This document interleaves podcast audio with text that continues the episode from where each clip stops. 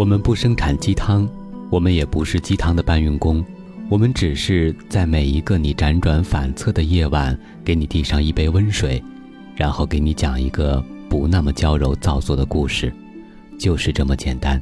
这里是每周三晚上九点给各位宝贝准时放送的《听男朋友说晚安》，我是你的枕边男友文超。时光已逝永不回，往事只能回味。忆童年时竹马青梅，两小无猜日夜相随。春风又吹红了花蕊，你已经也添了心碎。你就要变心，向时光难倒回。我只有在梦里相依偎。二零一五，不说再见。转眼，二零一五就要和我们挥别了。在这最后的十日里，你想对二零一五说些什么呢？你的二零一五，对于你来说？又有什么意义呢？前两天我在微信当中看到微信公众号“医者仁心”写了一篇最文艺的个人年度总结，在这儿分享给各位宝贝。时间过得好快，春夏秋冬，有点措手不及。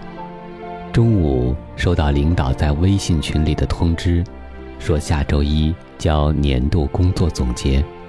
早在几天前就陆续收到催交年度总结的通知，有学组的，有部门的，不觉得要梳理一下，告诉自己，时间都去哪儿了？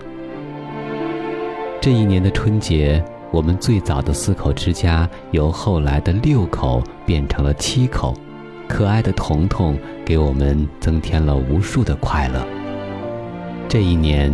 我在南京接待了大学寝室里的二哥和六弟，二哥和嫂子的苏杭还愿之行，二哥感受到了四大火炉南京的余威，六弟与弟妹不顾舟车劳顿，几经周转陪我回家，让我甚是感动。这一年参加了三次婚礼，经历了三次感动。第一次感动是远赴宿州，感受了腾哥的真爱。农村婚礼让我感受乡土的真诚，第二次感动是来到山东，全地的婚礼让我看到了责任。婚纱再美也抵不上他的一句“我会照顾你”。第三次是在南京参加同事微笑的豪奢婚礼，当父亲把女儿的双手交给另一个男人的时候。新娘哭得梨花带雨。这一年费尽周折，带着彤彤回了一次姥姥姥爷家。这个还只会咿呀的小家伙，对陌生环境从原本的陌生变得习惯。这就是亲情，可以让他无忧无虑，可以让我放心的把他丢在这里。这一年。我致力于本职工作，虽然离我的临床越来越远，但白衣天使的神圣可以蔓延。在一个脱离临床病人的岗位上，我依然可以寻找到曾经的梦想，也感受着身边的医者仁心。这一年，我重拾曾经的爱好，开始尝试着去接触文字，虽然没有什么造诣。但我只是喜欢，也会在一些平台上发表自己的豆腐块，写自己想写的文字，这样的日子很充实。最近开通了微信公众号，让我有了一份坚持。这一年，我开始关注身边人的健康，父母老了，孩子长大了，懂得去让父母做一些必要的体检，也会协助爱人一同照看孩子。他们都是生命中最大的财富，所以愿竭尽所能祝他们康健如初、毫发不伤。这一年，我体会到爱人的辛劳，可以放弃自己的梦想，可以离开自己的岗位，可以远离家人，爱人永远是那个只懂得付出、陪自己终老的人。他会有怨言，他会有悲伤，他会缺失安全感，但他可以做他能做的一切。这一年会渐渐珍惜来之不易的友情，也懂得不是每一个人都需要让自己不遗余力。那些志同道合的，那些默默帮助的，那些同甘共苦的，他们和我一道呵护着这份感情，这就是情比金坚吧。我也渐渐明白，有些人让自己疏远，自己也会被别人疏远。但无所畏惧，各自有天涯。这一年花在出行上的时间越来越多，但不是旅行或是度假。出行中的每一次空余时间，我都会自我反省，会在车厢里看人生百态，也在车厢逐渐领悟人生的真谛。这一年还发生了很多事。有身临其境、感触颇深的，也有作为旁观者感慨万分的。有些时候自己是读者，是看客，而更多的时候，我就是故事里的他。这一年，时间都去哪儿了？时间其实都在这儿，这就是我们的一年。不得不承认。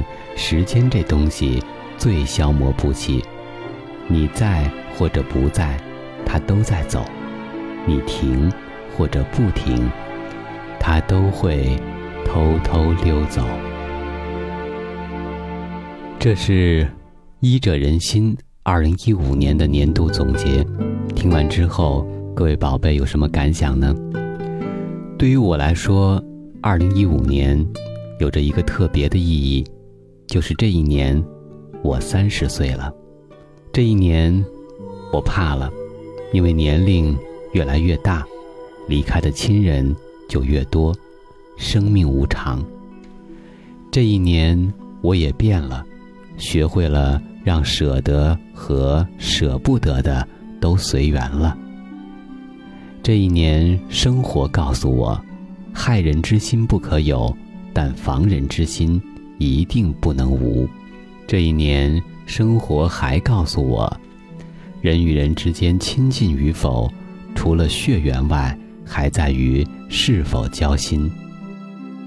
这一年，我醒了，对所有人好，更要对对我好的人好。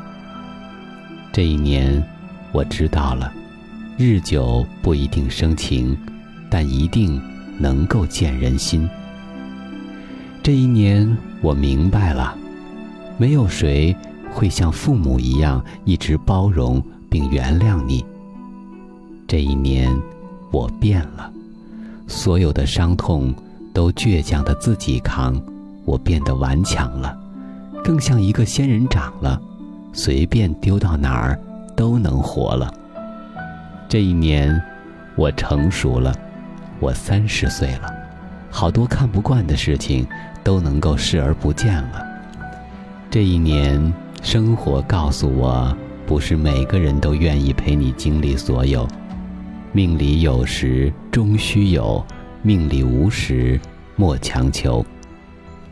不用去羡慕别人，自己也会过得很好。但是，我要感谢身边的朋友们，感谢你们。感谢你们的陪伴，感谢你们陪我度过的每一天。因为有你们，我更有信心迎接接下来的每一个春夏秋冬。愿我的每个朋友都好好的。愿听见我声音的每一个宝贝都能好梦成真。